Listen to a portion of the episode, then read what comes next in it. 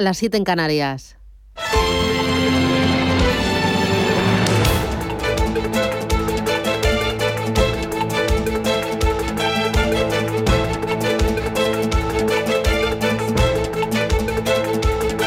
Capital Intereconomía, con Susana Criado.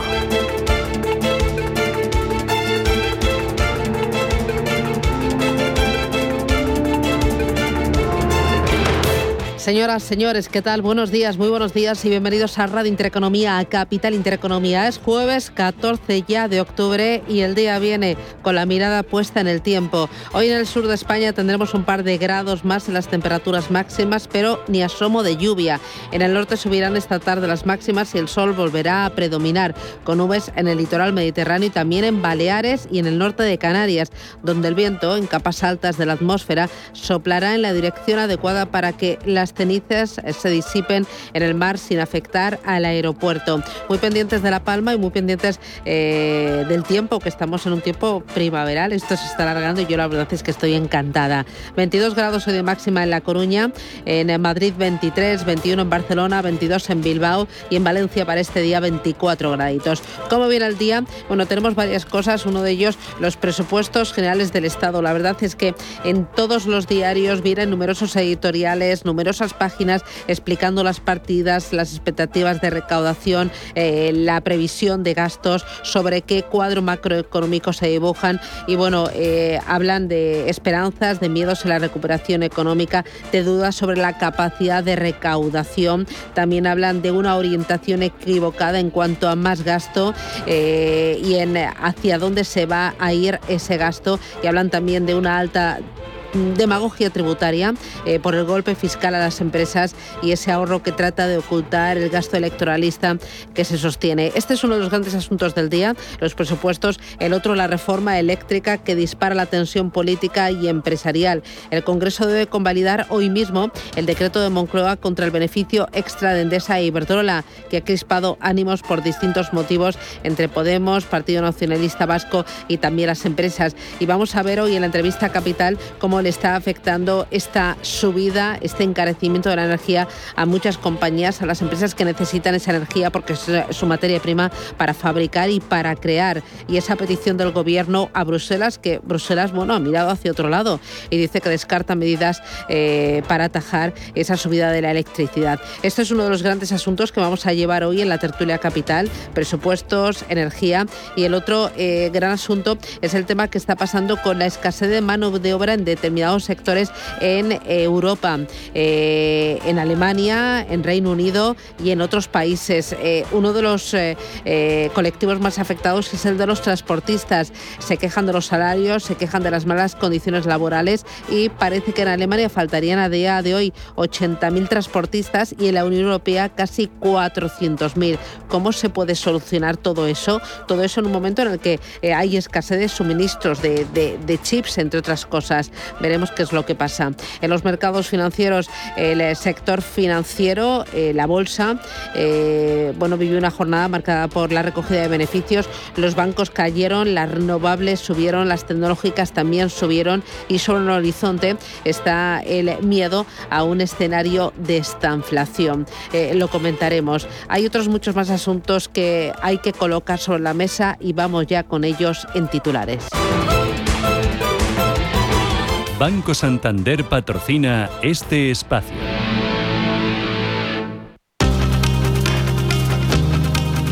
En Radio Intereconomía. Las noticias capitales. El Congreso vota hoy el decreto eléctrico del Gobierno. Que recoge, entre otras medidas, la rebaja del IVA hasta el final de año y obliga a las eléctricas a devolver parte de sus beneficios extraordinarios. El Gobierno se abre ahora a modificar este decreto ante la presión de uno de sus socios, el Partido Nacionalista Vasco. Aitor Esteban es su portavoz en el Congreso. Que le urjo a que haga algo y debería hacerlo, en nuestra opinión, eh, retocando, reorientando el decreto ley que se va a votar aquí en esta Cámara mañana. Usted sabe que está en juego el futuro de la economía si se para eh, el incremento de la economía y la producción industrial. Está en juego el futuro de la economía, pero también lo sabe el futuro de su propio gobierno. Hoy, mientras se debate ese decreto en el Congreso, el precio de la luz volverá a subir y alcanzará los 215 euros por megavatio hora. La ministra de Hacienda presenta esta mañana a los sindicatos los presupuestos generales eh, del año que viene. Unas cuentas que incluyen más gasto social, la subida de las pensiones, el incremento en el tipo mínimo, en el tipo mínimo de sociedades y un recorte de la inversión para la Comunidad de Madrid. También un incremento de la recaudación, como anunciaba ayer María Jesús Montero. Como avancé hace unos días, las previsiones apuntan a que los ingresos fiscales aumentarán un 8,1% el próximo año. Una previsión que ya entonces califiqué de prudente. La gran banca estadounidense continúa presentando resultados este jueves. Hoy será turno para Bank of America, Wells Fargo, Citigroup y Morgan Stanley. Ayer lo hacía JP Morgan que batía previsiones con sus cuentas. En Estados Unidos son también noticia las actas de la última reunión de la Reserva Federal en las que el organismo fija para los meses de noviembre o diciembre el comienzo del tapering. Naturgy marca un nuevo récord en bolsa tras la guerra entre IFM y Criteria. Los títulos de la gasista cerraban ayer en 22,95 euros por acción tras dispararse un 4%. La CNMV podría comunicar a lo largo del día el porcentaje de aceptación de la OPA parcial lanzada por el fondo australiano. Sabadell se abre a reducir el número de afectados por el expediente de regulación de empleo. Hasta los 1.555 trabajadores, aunque la entidad rechaza que todas las salidas sean voluntarias. Mañana viernes termina el plazo para llegar a un acuerdo con los sindicatos. Alitalia dejará de volar este jueves. Tras acumular en los últimos años 11.000 millones de euros en pérdidas, el cese de las operaciones de la aerolínea italiana afectará a unos 8.000 trabajadores. Las bolsas suben esta mañana a la espera de resultados en Estados Unidos. Tenemos a los futuros estadounidenses avanzando en torno al 0,3% después de que anoche Wall Street cerrara mixto tras un dato de inflación que conocíamos ayer, se disparaba hasta el 5,4% en el mes de septiembre. Suben también los futuros en Europa. El del DAX lo hace un 0,25%, el del Eurostock 50 un 0,37%, el futuro del IBEX prácticamente plano ahora mismo, cayendo dos centésimas. Un IBEX que hoy abre desde los 8.861 puntos tras caer ayer un 0,6%. Tenemos también ganancias en Asia, allí está cerrada la bolsa de Hong Kong por festivo. El Nikkei de Tokio se revaloriza un 1,5% y sube un 0,19% la bolsa de Shanghái tras conocerse que los precios subieron un 0,7% en el mes de septiembre. En el mercado de materias primas, a la espera del informe de la Agencia Internacional de la Energía, suben casi un 1% los futuros del, petróleo. En la agenda del día se publica el dato de IPC de septiembre aquí en España. En Alemania, los responsables de los cinco principales institutos económicos del país van a dar a conocer sus previsiones de otoño y en Estados Unidos se publica el dato de paro semanal y conoceremos también cuentas de Alcoa y de Domino's Pizza. En Europa presentará Río Tinto y ya tenemos las de Publicis, que eleva previsiones tras aumentar ingresos un 11% en el tercer trimestre.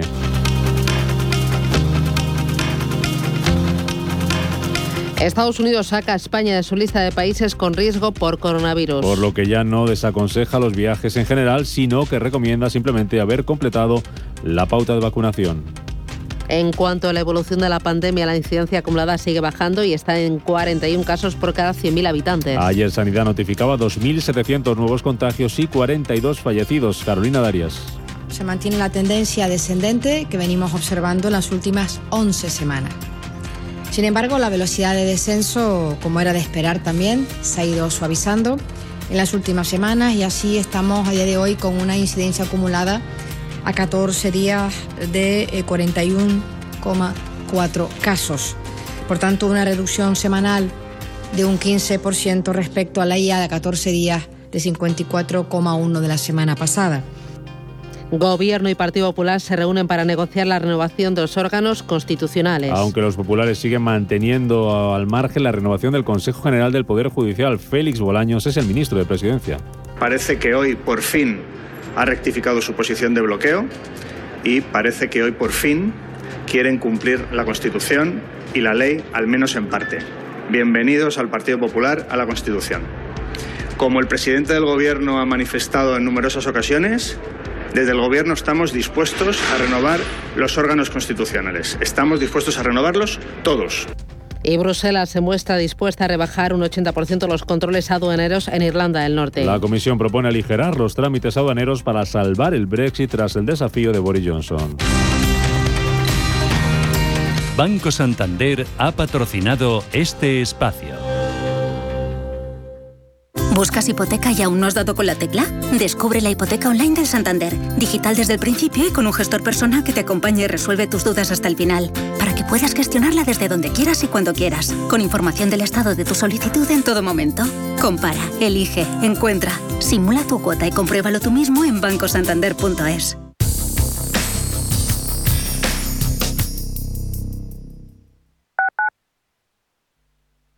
Sintonizan Radio Intereconomía. FinanBest, gestor automatizado líder en rentabilidad en 2019, 2020 y 2021 de acuerdo con expansión All Funds. Planes de pensiones y carteras de fondos de inversión indexados y activos. Rentabilidades pasadas no garantizan rentabilidades futuras. FinanBest, líder digital en inversión. ¿Has pasado la COVID pero no consigues sentirte recuperado? HLA Moncloa ofrece asistencia especializada en su consulta post-COVID, con un equipo experimentado y enfoque multidisciplinar para el abordaje integral de tus secuelas. Citas al 91 758 1196 o en Avenida Valladolid 83. HLA Universitario Moncloa, contigo cuando más nos necesitas.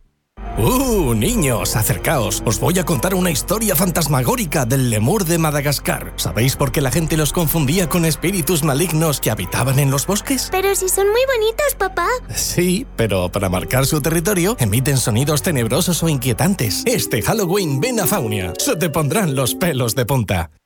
En el Soto de la Moraleja, restaurante Kionan Sui, de comida peruana, cantonesa y chifa, con una gran variedad de sabores y aromas que te dejarán boquiabierto.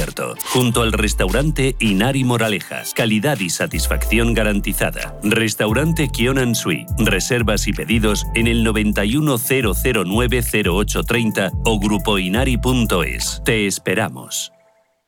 Hola, soy Rafa Jiménez, presento a media sesión en Radio Intereconomía. A media sesión, para resumir esas mañanas que dan tanto de sí. De una forma amable y donde abrimos el abanico de la información. De 12 a 2 del mediodía en Radio Intereconomía. Di que nos escuchas. Los mercados financieros. Las bolsas más importantes. Información clara y precisa. Esto es Radio Intereconomía.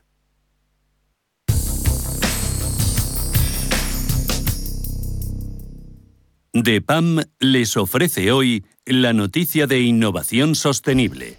La Unión Europea y los distintos organismos públicos han reforzado su compromiso a través de políticas basadas en mitigar el cambio climático y en la inclusión de los grupos más desfavorecidos. Por este motivo, muchos inversores no quieren renunciar a sus valores éticos y ecológicos y prefieren incluir en sus carteras aquellas actividades empresariales con modelos económicos responsables con el medio ambiente y también con la sociedad. Y las inversiones en finanzas sostenibles nos dan la oportunidad de impactar de forma positiva en la sociedad y también en el planeta. Son inversiones que ayudan a impulsar negocios que apuestan por las energías renovables y por modelos económicos más solidarios y responsables. DEPAM les ha ofrecido esta noticia por gentileza del Centro de Inteligencia Sostenible de DEPAM. Radio Intereconomía. Una excelente plataforma para anunciar tu empresa, con una audiencia exclusiva, con poder adquisitivo medio alto y que sabe lo que quiere. Teléfono 919992121 y en comercial arroba intereconomía.com. Radio Intereconomía, la radio de las empresas.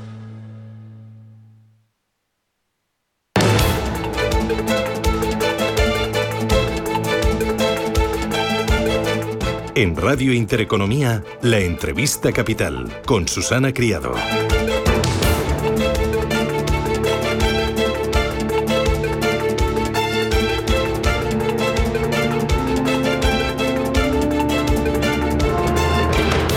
Ocho y 13 minutos de la mañana. Esto es Radio Intereconomía, Capital Intereconomía. Enseguida vamos con la tertulia del día para analizar los asuntos que hoy son clave. Nos, va acompañan, nos van a acompañar José Ignacio Gutiérrez, Inmaculada Sánchez Ramos y Manuel Romera. Antes, tema energético. La ministra Teresa Rivera se reunía ayer con Ignacio Sánchez Galán, presidente de Iberdrola, y también con Francisco Reinés, presidente de Naturgy. La semana pasada mantuvo encuentros con Endesa, con Acciona y con EDP. Sobre la mesa, el tema energético También Teresa Rivera ha ido a Bruselas y Bruselas descarta medidas, esas medidas que plantea el Gobierno para atajar la subida en el precio de la electricidad. Uno de los sectores que se está viendo especialmente perjudicado son todas las empresas de gran consumo de energía. Vimos la semana pasada que Sidenor, pero también Fertiberia, anunciaban determinados paros, paros parciales de aquí a finales de año, porque decía que era insoportable eh, eh, este encarecimiento del precio de, de la energía, que es su materia prima. Nos acompaña don Fernando Soto, que es director general de AEGE, que es la Asociación de Empresas con Gran Consumo de Energía. Don Fernando, ¿qué tal? Buenos días, bienvenido. Hola, buenos días. Eh, para que eh, el oyente les ponga en situación, ¿a qué tipo de empresas, a, a qué compañías representa AEGE, esta Asociación de Empresas de Gran Consumo de Energía? Sí, eh, la asociación representa a industrias que eh, en donde los costes eléctricos llegan a suponer hasta el 60% de, los de los costes totales de producción. Eh, me estoy refiriendo a sectores como la siderurgia, la metalurgia no férrica, la química, los gases industriales, los fabricantes de electrodo de grafito, etcétera. Son todas muy intensivas en consumo de energía y donde en este año, como consecuencia de la evolución de los precios tanto del gas como de la electricidad, nos estamos viendo muy afectados. Em, eh, en las reuniones que ustedes han mantenido con eh, el Ministerio de Transición Energética y las reuniones que van a mantener, ¿cuál es la situación que les dicen desde, desde, el, desde el Ministerio? Tuvimos una reunión la semana pasada, eh, el lunes, y, esta tarde tenemos eh, prevista otra reunión. Ayer nos convocaron. Eh, en su momento la vicepresidenta nos expuso las acciones que estaban llevando a cabo tanto a nivel nacional como a nivel internacional en la Unión Europea para conseguir, digamos, mitigar los efectos de estas subidas de, de precios energéticos. Y por otra parte las asociaciones y en particular la nuestra, pues les expuso los problemas que estamos teniendo, eh, lo que tú anunciabas, lo que anunciabais al comienzo de, esta entrevista, ¿no? Pues eh, que ya estaban habiendo eh, algunas paradas de producción por, por parte de algunas empresas y que la situación se tenía que revertir porque si no sería insostenible. expusimos algunas medidas y que esperamos hoy volver a reiterar a la vicepresidenta las, las propuestas que hacemos tanto para corto como para medio plazo. Eh, ¿Qué medidas le propusieron ustedes entonces a la ministra? Bueno, por un lado, eh, eh, como sabéis bien, el, hace ya mitad, a mitad de septiembre el Gobierno aprobó un Real Decreto Ley, el 17 2021, donde, eh, aunque el objetivo principal de ese, de ese Real Decreto Ley eh, es mitigar la subida de precios energéticos en el consumidor doméstico, había un par de detalles que podían ser de, interés y de impacto a la, a la, industria electrointensiva. Uno de ellos es la, la posibilidad que recoge el artículo 3 de ese citado Real Decreto Ley para poder organizar subastas de energías de tecnologías inframarginales eh, no emisoras, eh, en particular eh, nuclear e hidráulica, para eh, que permita a todos los consumidores industriales poder acceder al resultado de estas subastas. Entonces, eh, estamos interesados en que esas subastas eh, se diseñen bien, se anuncia en ese Real Decreto Ley que se celebrará una a partir de antes de final de año y, ese entendemos que debe ser el camino que se pueda ofrecer a la industria electrointensiva energía eléctrica a coste de medio de generación de las tecnologías inframarginales. Tenemos el ejemplo de Francia. Francia ofrece a su industria más de 100 teravatios hora en, energía nuclear y aquí lo que nos parece acertado que se hagan esas subastas y en particular que podamos cubrir una parte de nuestra energía con este tipo de, tecnologías. ¿Y usted espera que en la reunión de esta tarde la ministra eh, les diga que sí, que adelante, que les parece acertado o que les eh, eh, proponga alguna otra cosa? ¿Por dónde van a ir los tiros en la reunión de hoy? Pues eh, no, no, sabría decirte por dónde van los tiros, pero nosotros tenemos nuestro nuestra hoja de ruta y, siempre somos muy insistentes y, reiterativos en nuestra propuesta.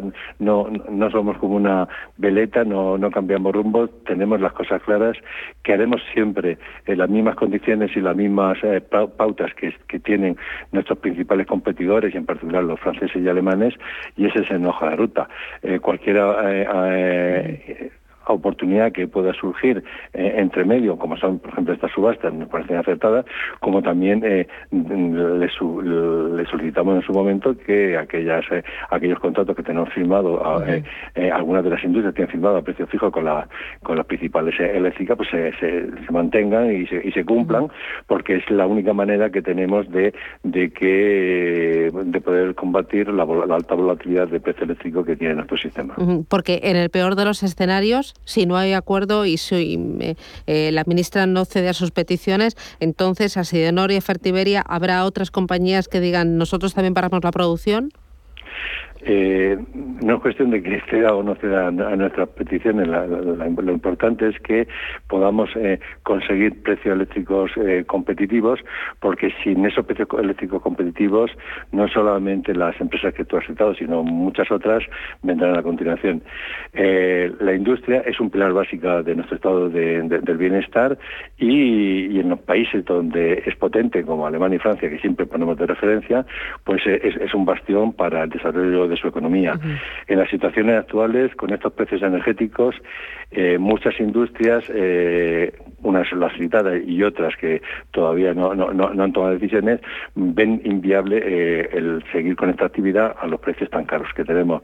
Y de ahí que urjamos al, gobierno a que adopte decisiones como la que ha, reflejado en ese Real Decreto Ley con esas subastas de, energía, pero también otras similares. En nuestro caso, estamos diseñando un sistema de subastas de energías renovables para la industria electrointensiva al objeto de complementar eh, ese suministro eléctrico competitivo que tanto necesitamos. Mm, en el peor de los escenarios, don Fernando, ¿se lo han planteado ustedes?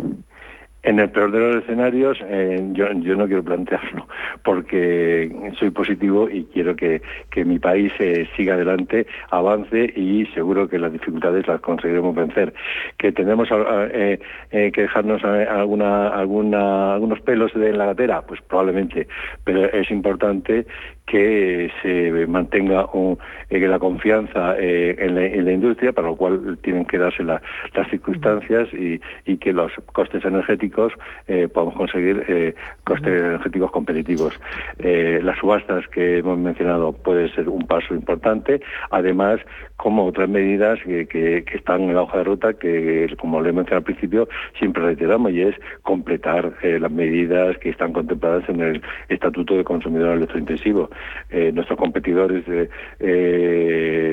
franceses y alemanes tienen unas compensaciones y exenciones del 80% de sus peajes de transporte eléctrico, que aquí no, no tenemos, eh, y, eh, por ejemplo, la garantía de la compensación máxima del CO2 indirecto que, que pagamos en nuestra factura de la electricidad, pues lamentablemente aquí no, nunca hemos alcanzado ese máximo y ellos sí lo tienen. Con lo cual, eh, insisto, hay que replicar lo que ya existe en otros países para conseguir los mismos, las mismas condiciones, porque si eso lo conseguimos a nivel de, de un suministro eléctrico competitivo, estable y predecible, estoy convencido que saldremos adelante de este gran tsunami que nos afecta a todos y en particular a la economía española. Claro, eh, pero afecta más a la economía española. ¿Cuánto pagan más las empresas españolas por el coste de la energía que las empresas francesas o alemanas?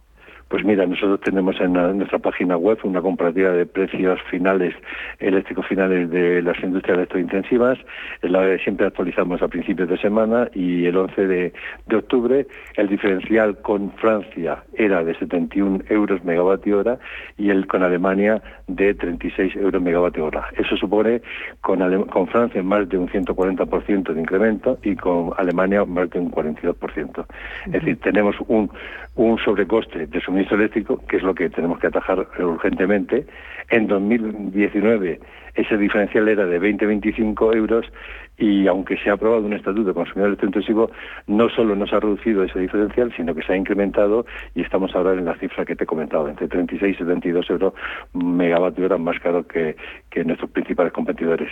Y eso eh, hace que tengamos un sobrecoste de eléctrico de suministro de electricidad de más de 1.500 millones de euros en comparación con estos competidores y esto que está haciendo pues evidentemente retrasar las inversiones en mejorar y adaptar nuestras plantas a la descarbonización. Claro, les hace mucho menos, menos competitivos frente a los competidores europeos y, y, claro, se lo ponen a ustedes mucho más difícil. dos cositas más, don Fernando. Uno, desde Bruselas, ¿qué esperan ustedes? ¿Qué puede hacer Bruselas por el conjunto de la Unión Europea y por España? Pues por lo que ayer pude leer entre líneas, en Bruselas no, no acepta la mayoría de las propuestas que ha hecho el gobierno español. Y, y bueno, entendemos que, que este tsunami que estamos sufriendo nosotros también eh, llegará a Europa. Eh, está llegando a Europa. De hecho, la posición española ha sido refrendada por varios gobiernos, entre ellos el francés, y espero que, Bruselas eh, se revise sus decisiones más adelante y que, en particular, para este tipo de situaciones excepcionales como la que estamos sufriendo, porque nunca en mi, larga vida de, ingeniero en, en, temas energéticos nunca he visto una situación de precios y una escala tan rápida de precios de gas y de electricidad como la que me estamos sufriendo. Y para este tipo de situaciones eh, eh, extremadamente eh, no, no, frecuentes, pues es necesario disponer de herramientas que, que permitan desacoplar el impacto, de, en este caso, del precio del gas en el precio de la electricidad y que se puedan ofertar a las industrias pues tecnologías de costes inframarginales como son la nuclear y la hidráulica, como eh, ya pude, he puesto el ejemplo de que hace Francia. Ya, y, otra cosita más muy rapidito. Eh, eh, esta, esta merma de competitividad de, de, de, esta, de este tipo de industrias frente a Europa y estos parones que estamos viendo en Sidenor, Fertiberia y que han anunciado y que a lo mejor podrían anunciar otras empresas, ¿cómo va a afectar al empleo? Pues si la situación es coyuntural y, es de aquí a finales de año solamente, pues eh, evidentemente yo entiendo que, en poco, pero si, si la situación continúa eh, en los próximos meses y en, 2022, como apuntan los eh, indicadores de evolución de los precios energéticos, pues tendremos un, grave problema porque con esos precios eléctricos algunas actividades industriales no son sostenibles y, no, y no podrán continuar. Y el, y el fantasma de la deslocalización empezará a pasearse por alguna de nuestras plantas. Muy bien, pues eh, don Fernando Soto, director general de AEG, la Asociación de Empresas con Gran Consumo de Energía. Gracias y ánimo, ya nos irá contando. Un abrazo fuerte, gracias. Gracias a vosotros. Adiós. Un abrazo, hasta luego. ¿Necesitas tasar tu vivienda? Contrata la tasación Smart de Sociedad de Tasación, la tasación inteligente y recibe la 24 horas después de la visita. Contacta con nosotros por WhatsApp en el 623 349 222 y paga por Bizum o transferencia. Visítanos en tasacionsmart.es. Sociedad de Tasación, ahora más cerca de ti. DEPAM, gestión activa, pioneros e innovadores en inversión sostenible. 20 años de experiencia en inversión responsable respaldan el compromiso de DEPAM como actor sostenible. En nuestro Centro de Inteligencia Sostenible compartimos nuestro conocimiento sobre esta tendencia estructural en el mundo de la inversión y las finanzas. DEPAM ASG Ilustrado. Conócenos en depanfans.com. Bienvenidos a este webinar. Vamos a empezar el ciclo de inversión. Dad un sorbo a ese café que os acompaña y mantened vuestros micrófonos desactivados hasta el turno de preguntas. Este último año hemos aprendido a vivir de otra manera y por eso desde Renta 4 Banco volvemos del verano más activos, más conectados y más preparados que nunca. Nuevos cursos online para ahorradores e inversores de todos los niveles. Conéctate desde cualquier lugar y fórmate gratis con nosotros. Renta 4 Banco, tu banco especialista en inversión. Solo cuatro días, los tecnoprecios del corte inglés son super tecnoprecios. Porque te dan hasta un 20% en electrónica y electrodomésticos. Televisores, lavadoras, portátiles, aspiradoras. Todo de las mejores marcas con las ventajas de los tecnoprecios. Y entregas en 24 o 48 horas. Y en miles de productos en dos horas. Solo hasta el domingo, hasta un 20% en electrónica y electrodomésticos. Super tecnoprecios en Hipercor y el corte inglés. Estamos en constante cambio. El mundo cambia. Cambia nuestro entorno. Cambios que nos hacen reflexionar. Cambios que nos hacen apostar por fórmulas diferentes. En la radio apostamos por el sector inmobiliario. Súmate al cambio con IDE Inmobiliario. Cada jueves de 11 a 12 de la mañana con Elena Fraile en Radio Intereconomía. Nos sumamos al cambio. Invierta con calma en el agitado mar financiero. La gama de fondos Dunas Valor patrocina este espacio.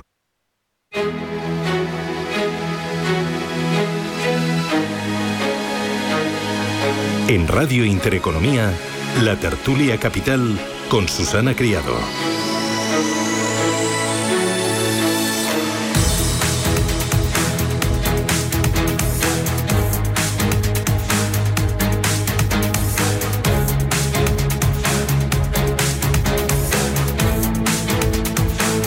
8 y 29 minutos de la mañana, esto es Radio Intereconomía. Arrancamos nuestro tiempo de tertulia con José Ignacio Gutiérrez, que es vicesecretario general de la Confederación de Cuadros y Profesionales. José Ignacio, ¿qué tal? Buenos días. Muy buenos días. Oye, lo del tema de la energía, varapalo de la, a la ministra Rivera por parte de Bruselas, es lo que vimos en el día de ayer. ¿Qué medidas puede tomar el gobierno sin el amparo de Bruselas?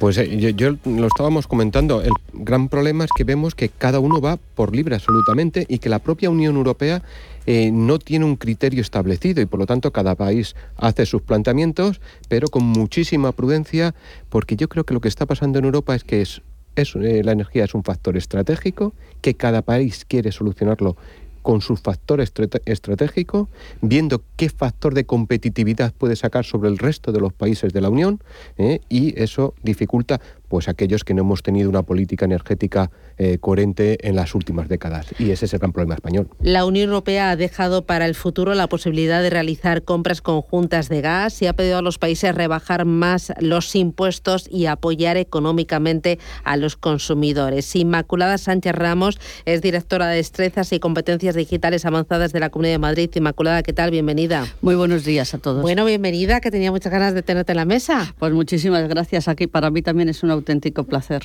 Eh, oye, ¿cómo estás viendo toda esta Hoy tenemos al representante de, la Asociación de Empresas de Gran Consumo de Energía. Estamos viendo que algunas han anunciado paras y, bueno, esto el efecto que puede tener el crecimiento, en el empleo a futuro y aquí sin ninguna solución. Efectivamente, el problema es profundo, es profundo por muchas razones. Primero porque tiene unas causas que vienen gestándose desde hace muchos años. Como todos sabemos, en la factura de la luz hay todo menos, bueno, la factura eléctrica, mejor dicho, hay de todo en los componentes del coste menos la energía, si te descuidas, ¿no? Entonces, claro, esto han sido distintas decisiones tomadas durante muchos años que han precipitado.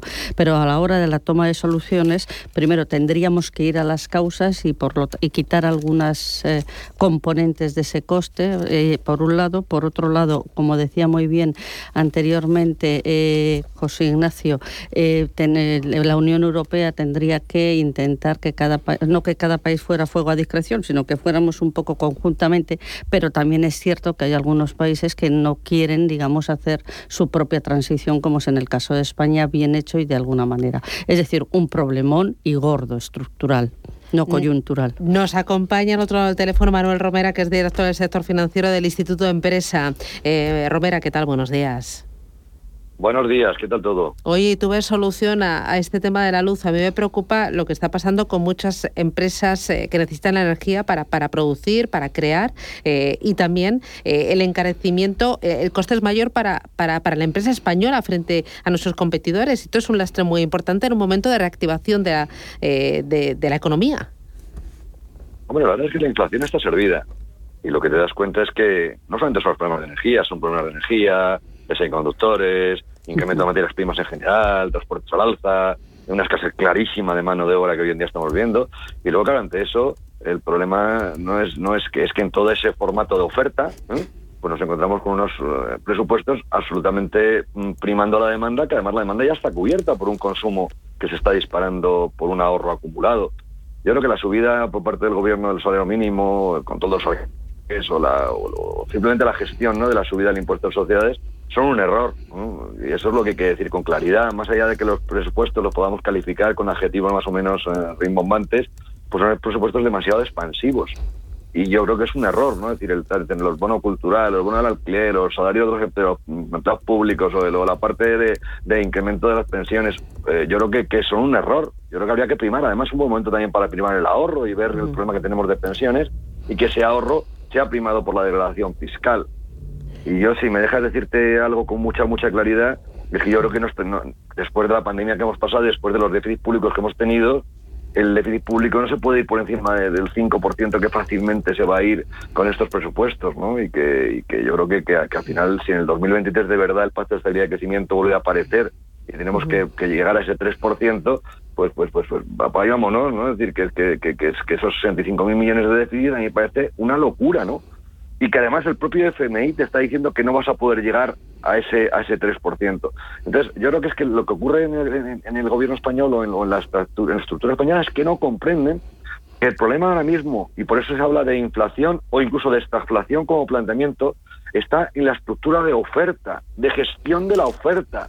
Eh, ayer mismamente con varios de los profesores del IE lo comentábamos, ¿no? Es decir, el problema está aquí en la oferta de todo lo que te acabo de decir no en la gestión de la demanda que ya está asegurada y que además digamos de a las empresas para que pudieran seguir siendo productivas. Aquí se habla del, incremento de los salarios de los funcionarios en plan, pues como, como si fuera una, una, una, caja sin fondo. ¿no? Te has ido por el tema de los presupuestos, Romera, que te emocionas. Eh, eh, vamos a ir con ello, porque son las grandes cuentas del año para, para el próximo ejercicio y es donde se sustenta todo. Eh, los ingresos previstos por el gobierno, también su previsión de gastos, las partidas donde van a ir destinado y eso va a ser determinante para la reactivación de, de nuestra economía. Inmaculada, estos presupuestos a vista de pájaro, ¿qué te parecen? Bueno, pues un brindis al sol en una partida, por ejemplo, vamos, partida, en un ámbito, por ejemplo, que me parece increíble. O sea, estamos hablando de que las empresas están cerrando su propia producción por la problemática, por ejemplo, del, eh, energética. En la entrevista anterior ha sido así y por otro lado están pensando que van a eh, incrementar eh, vía impuestos de sociedades, o sea, el ingreso va a ser incrementado vía el impuesto de sociedades. Aquí hay algo que no casa, o sea, ese ese, mundo feliz del Excel lo soporta todo, todo lo sabemos, y el papel también, pero la realidad no. Entonces, en ese mundo feliz en el cual estamos pensando, están pensando, vamos, no estamos pensando, quiero decir, que se ha hecho ese planteamiento pensando en que los ingresos van a subir eh, de una manera, mm, para mí, perdonar, para mí totalmente irrealista, eh, no realista, o pues e, es un problema, claro. Tú puedes ponerlo en un papel, puedes escribirlo, puedes hacer las cuentas, pero luego no saldrán y cuando no salgan, pues tendremos, como decía anteriormente Romero, pues más, más, más déficit. También tendrá problemas y, y, como, como está sucesivamente el Fondo, eh, el fondo Monetario, digamos, eh, ajustando nuestras, nuestra capacidad de crecimiento. ¿no? Entonces, bueno, pues lo que veo en cierta medida es unos problemas estructurales en eh, la previsión de ingresos fundamentalmente. Y claro, con esa previsión de ingresos sí que puedes hacer esa previsión de gastos, pero son falsas. Entonces, claro, si tú la hipótesis de partida es incorrecta, pues el resto del desarrollo ya lo es. Sí, vamos a ver. Eh, siempre nos fallan los ingresos, eh, porque los gastos todos sabemos. Nunca cuadran, nunca cuadran, porque siempre están por encima, ¿no? Somos optimistas. Eh, el, el, problema es que los gastos y aquellos que hemos estudiado la ejecución presupuestaria se puede empezar a recortar cuando a mediados de año ¿eh? no les cuadran las cuentas y empiezas a recortar, generalmente por inversión, que es donde más recortas en los presupuestos, que también es aquellos que más empleo genera y más retorno económico. El problema de, eh, los ingresos. Y, pero yo creo que hemos empezado a ver por dónde va a ir. Yo creo que la semana pasada en esta misma mesa eh, lo dijimos. el tema de los ingresos va a ir por la eliminación sucesiva. Yo creo que en todo el abanico de impuestos, de las desgrabaciones, ¿eh? y las deducciones que conllevan todos los, los, impuestos, los directos y la elevación de impuestos indirectos. Y eso lo vamos a ir viendo a lo largo de, del ejercicio. ¿Por qué? Porque no les van a ir cuadrando. Y el problema es que en este, en este ejercicio muy especialmente que los fondos europeos para la recuperación van a estar condicionados si no es mensual, será trimestralmente, al cumplimiento de los presupuestos presentados, tanto en sus gastos como en sus ingresos. Y ahí es donde van a tener el problema. Entonces, la única solución para resolver un problema de exceso de gasto, presupuestado, por supuesto, ¿eh? pero un problema de mm, déficit de ingresos va a ser eliminar deducciones y desgrabaciones en todos los impuestos. Y posiblemente veamos también subidas de impuestos en los impuestos especiales, algo que se han dejado en, en la cartera a la espera de ver. Y yo creo que esto va a ocurrir por algo muy sencillo, y era lo que estaba comentando, la supervisión de Bruselas del cumplimiento de los objetivos de déficit y de los objetivos de, de deuda ¿eh? les va a llevar a tener que tomar estas decisiones y lo van a justificar porque si no, no llegan los fondos europeos. Y vamos a, a ver esa subida generalizada de impuestos. Yo no sé cuál se va a escapar, pero no descarto ninguno. Eh, dices varias cosas. Primero, van a, no, vamos a sufrir, no Sí, van a supuesto. sufrir, van a decidir y vamos a sufrir los españolitos de a pie. Pero bueno, o, o los de no a pie, todos los españolitos, vamos. Eh, de- eh, me parece muy interesante el punto que has introducido, de, evidentemente, de la llegada de fondos de europeos y el seguimiento que Europa va a hacer, tanto del lado del gasto como del lado del ingreso, esa, en- en ese dinero que nos van a dar. Gracias a Dios, por cierto, porque si no, pues podría ser un problema, ¿no?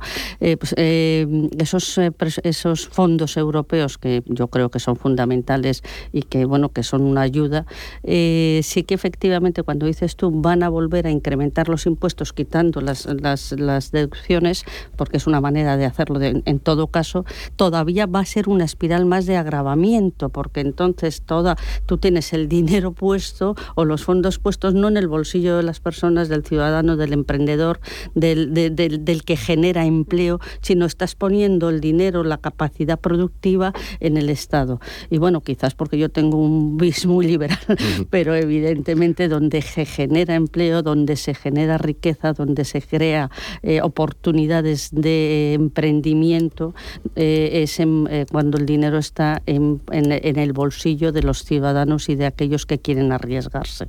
Y este, estos presupuestos están hechos con un planteamiento de, recabar, de tener, no sé si me explico, no sé si estoy siendo suficientemente clara, ¿no? sí. Lo estoy siendo, pues me alegro, porque a lo mejor lo tengo tan interiorizado que no sé si lo he expuesto correctamente. Digamos que el, el- el- lo que son los, los recursos productivos no están en manos de quien tiene que estar.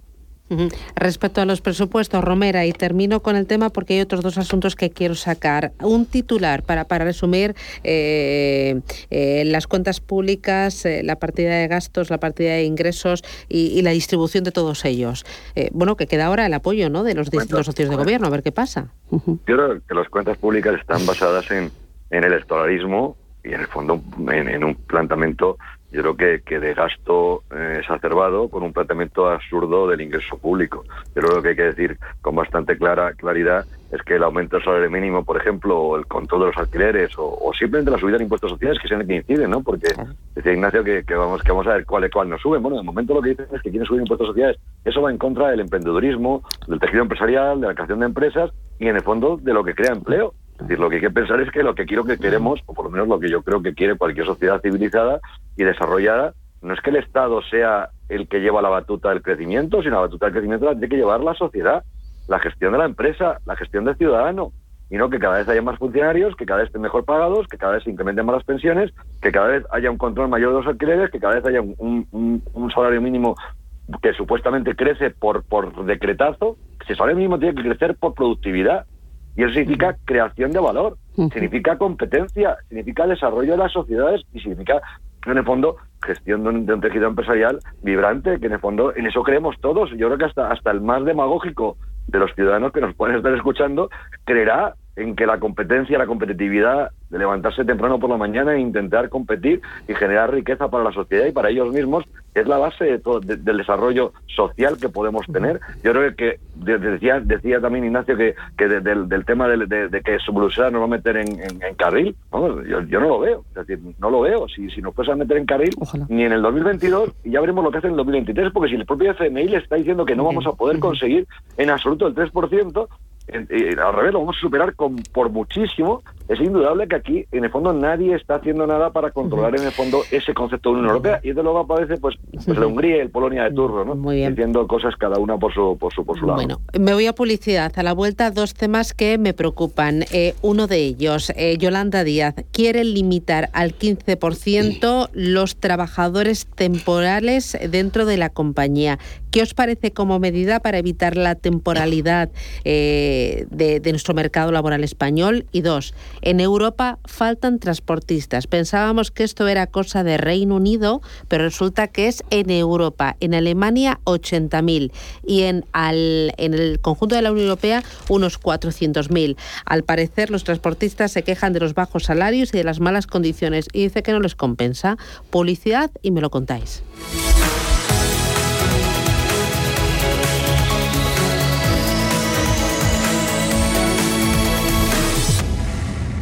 ¿Buscas hipoteca y no sabes por dónde empezar? No vayas de banco en banco. Entra en trioteca.com. Desde casa y en dos minutos sabrás qué condiciones personalizadas te ofrece cada banco, en tiempo real y gratis. Encuentra la mejor hipoteca con Trioteca.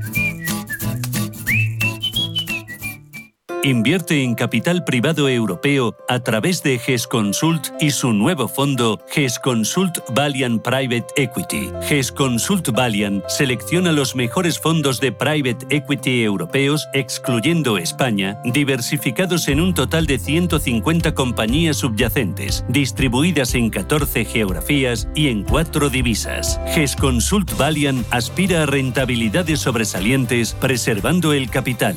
GES Consult, gestora socialmente responsable especializada en la gestión de patrimonios desde 1987. Consulta nuestra web gesconsult.com.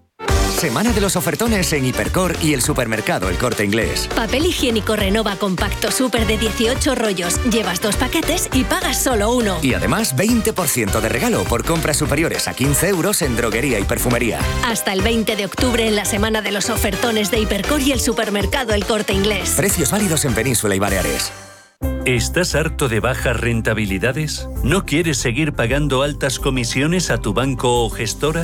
Finicens es la solución perfecta para gestionar tu patrimonio. Traspasa tus fondos de inversión a Finicens y podrás obtener una mayor rentabilidad. Infórmate en el 910-483-004 y en finicens.com.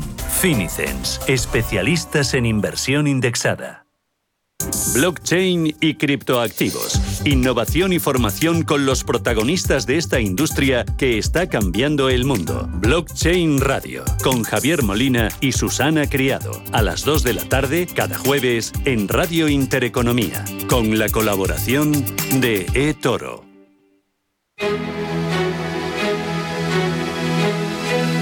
En Intereconomía, la tertulia capital.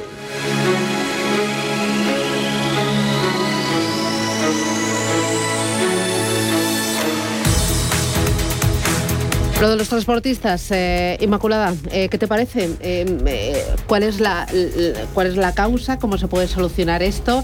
¿Qué consecuencias puede tener esta escasez de camioneros? ¿O solo camioneros o también puede afectar a otro tipo de sectores? Bueno, evidentemente, hablábamos antes fuera de antena de que nosotros podemos aspirar, bueno, nosotros no me refiero solo a España, sino en general el mundo está yendo hacia una nueva estructura económica, hacia una nueva sociedad que es la sociedad digital. Y habrá que hacer las cosas de distinta manera. Pero lo que no podemos ir desde el camino A al camino A, desde la situación A al a la situación B sin haber transaccionado un camino, sin haber hecho la gestión de ese transitorio. O sea, podremos tener todos los vehículos autónomos que vayamos a tener, podremos tener drones eh, Amazon pues lanzando, digamos, esos bienes, productos y servicios, pero esto hasta que lo vayamos a tener no se puede estar pensando que eso va a ser eh, sin inversión no me refería solo económicamente económicamente hablando, sino sin gestionar cómo transaccionamos esto. Y en ese tiempo, desde luego, tiene que haber personas conduciendo camiones, se tiene que saber que eso existe. Entonces, lo que no se puede es pedir eh, una, no, haber pensado en esa gestión del transitorio, por decirlo de alguna manera. No se puede pensar que ya no van a existir los camioneros y, consecuentemente, bueno, pues tenemos esos salarios muy bajos, cuando ellos saben perfectamente, y en la pandemia se ha visto mucho, que son un sector o son un, un, bien imprescindible. O sea, lo hemos visto en la pandemia, que hemos tenido suministros y que es una cosa súper importante. Yo creo que en general hay determinados sectores, el logístico es uno de ellos, el sector de, la, de las telecomunicaciones, en el cual, digamos, yo como ingeniero de telecomunicaciones es otro de ellos, que funcionan también que no nos damos cuenta. Y entonces, como funciona también cuando de repente, el día que se, se cae WhatsApp, se monta un pollo, perdonar el coloquialismo, como si eso saliera de la nada. No, oiga, eso sale de muchísimo esfuerzo de mucha gente. Pues igual está pasando o ha pasado con la logística, que ha funcionado tan bien que parece que eso sale de la nada. Y claro, llega un momento en que determinados colectivos o determinadas personas pues se cansan y dicen, no, mire, esto no es así. Entonces, a mí me parece muy preocupante y creo que hay que repensar eh, la gestión del transitorio. José Ignacio. Bueno, no solamente estamos hablando del sector del transporte, eh, lo dice todo el sector de construcción, lo dice el sector ocio y restauración eh, y también en, aquellos puestos de trabajo que demandan altísima cualificación tenemos un déficit desde hace mucho tiempo, no solamente en España, sino también en Europa. Luego, mm, algo estamos creando mal o algo estamos desarrollando mal. ¿eh? Es cierto que hay unos desajustes que se han generado como consecuencia de esta pandemia, eso es incuestionable, pero es que eh, no damos los pies o los pasos para poderlo resolver. Romera, una frase que me voy. Bueno, que yo creo que al final el mercado hay que también en ese, en ese aspecto hay que dejarlo es libre. Yo creo que, que 400.000 camioneros que faltan, lo que hay que pensar es que faltan porque no, les, no les compensa lo que ganan, lo que hacen cómo lo hacen. Y lo que hay que intentar por todos los medios es que les compense. Y para eso lo que tenemos que hacer es subirles el sueldo, gestionar una eficiencia mayor y, entender que igual que viene la subida del petróleo, tiene la subida de los, sueldos de los camioneros y ya verás cómo aparecerán, les dejarán al estilo Milton Friedman una gestión operativa productiva y eficiente. Y sobre la temporalidad, la mayor temporalidad está en las administraciones públicas. ¿Las van a atacar ahí también? ¿Las van a reducir? José Ignacio Gutiérrez, Manuel Romera, el próximo día te quiero ver aquí en el estudio. Eh, Inmaculada Sánchez Ramos, un placer a los tres, gracias y a por el jueves. Adiós. Buenos, días.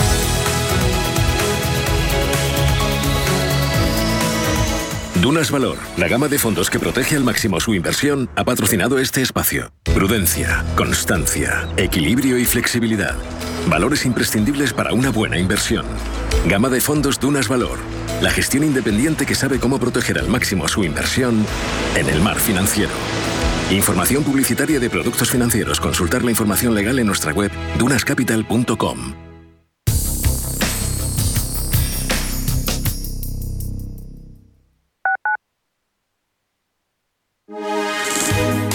MAPFRE patrocina la información del tiempo. Muy buenos días. Para hoy jueves esperan intervalos nubosos en todo el área mediterránea, sin descartar algunas precipitaciones débiles e aisladas en zonas del litoral peninsular.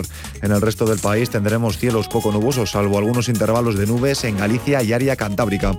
Por su parte, las temperaturas máximas bajarán en el nordeste peninsular y Baleares y las mínimas lo harán en la vertiente atlántica y sur del Mediterráneo. MAPFRE ha patrocinado la información del tiempo.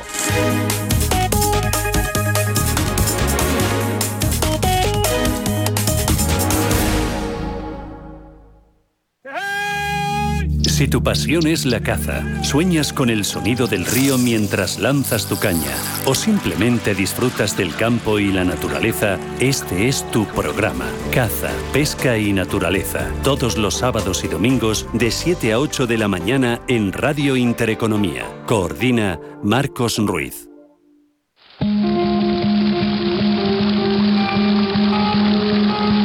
Fuente de la vida. Un viaje a través de los siglos y la historia de la humanidad. La Fuente de la Vida. De lunes a viernes, de 12 a 12 y media de la noche, aquí, en Radio Intereconomía. Amos de Casa, el magazine para hombres y mujeres en el que encontrarás todas las ideas y sugerencias para la supervivencia doméstica, además de ocio, cultura, compañía y buen humor. Amos de Casa, los domingos a las 10 de la mañana en Radio Intereconomía. Te esperamos. Los mercados financieros, las bolsas más importantes, información clara y precisa. Esto es Radio Intereconomía.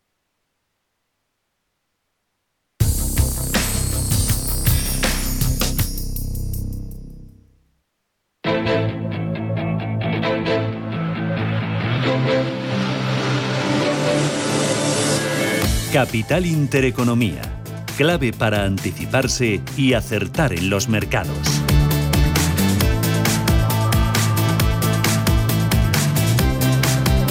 Siete minutos, llegamos a las eh, nueve de la mañana. Ángel Lozano, futuros vienen en verde. Vienen en verde con eh, tranquilidad. El futuro del IBEX 35 subió un 0,22%, pero bueno, a ver si conseguimos superar el mal tono de ayer a pesar de las nuevas tensiones que estamos viendo en el precio del petróleo.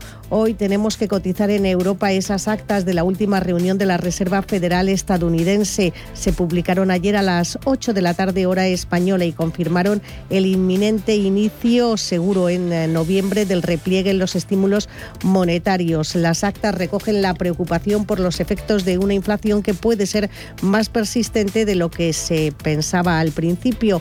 Unas horas antes de las actas conocimos el IPC de Estados Unidos que se situó en el 5,4%, desde luego un nivel muy preocupante para la Fed y sigue subiendo el precio del petróleo. Por lo tanto, mm, estamos hoy muy pendientes de los inventarios semanales de eh, crudo que se conocerán en Estados Unidos.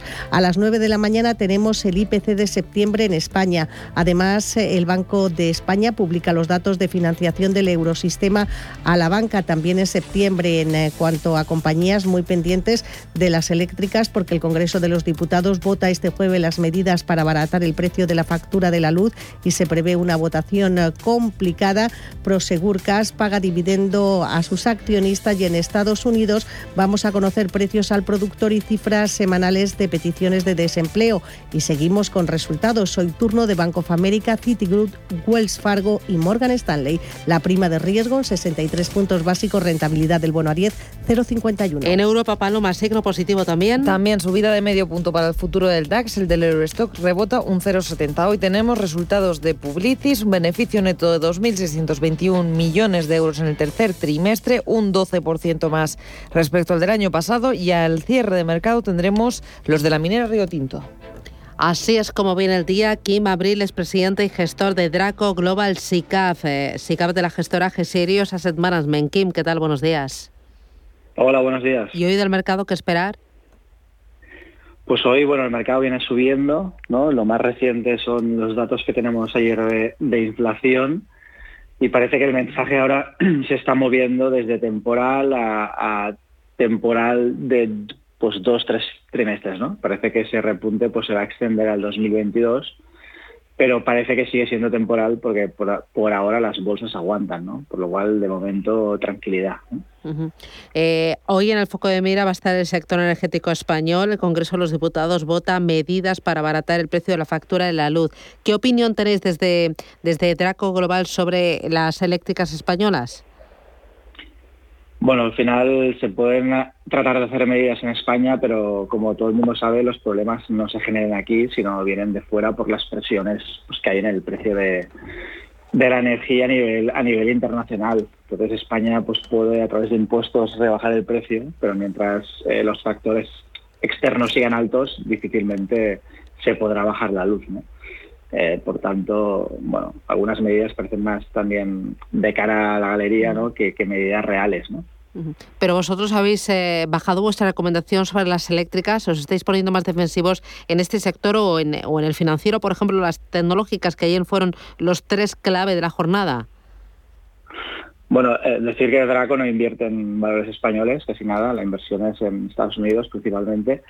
Y, sí que invertimos en tecnológicas, pero miramos mucho la valoración, ¿no? O sea, miramos que las valoraciones de las compañías de las que vamos a invertir pues también tengan margen de subida en un entorno de subida de tipos. Eso es importante. ¿Y de los resultados publicados ayer en Estados Unidos, qué te parecieron? Vamos a ver, porque el tercer trimestre es un trimestre clave, porque ya no recoge ese efecto base positivo del año pasado. Por tanto, habrá que estar muy atento, pero como siempre, hay que ver el, outlook, ¿no? Eh, hay pocos datos aún para, para, tomar una decisión de cuál va a ser la tendencia. Muy bien. Pero hay que esperar. Pues eh, Kim Abril desde Draco Global SICAP, gracias, buen negocio. Vale, gracias.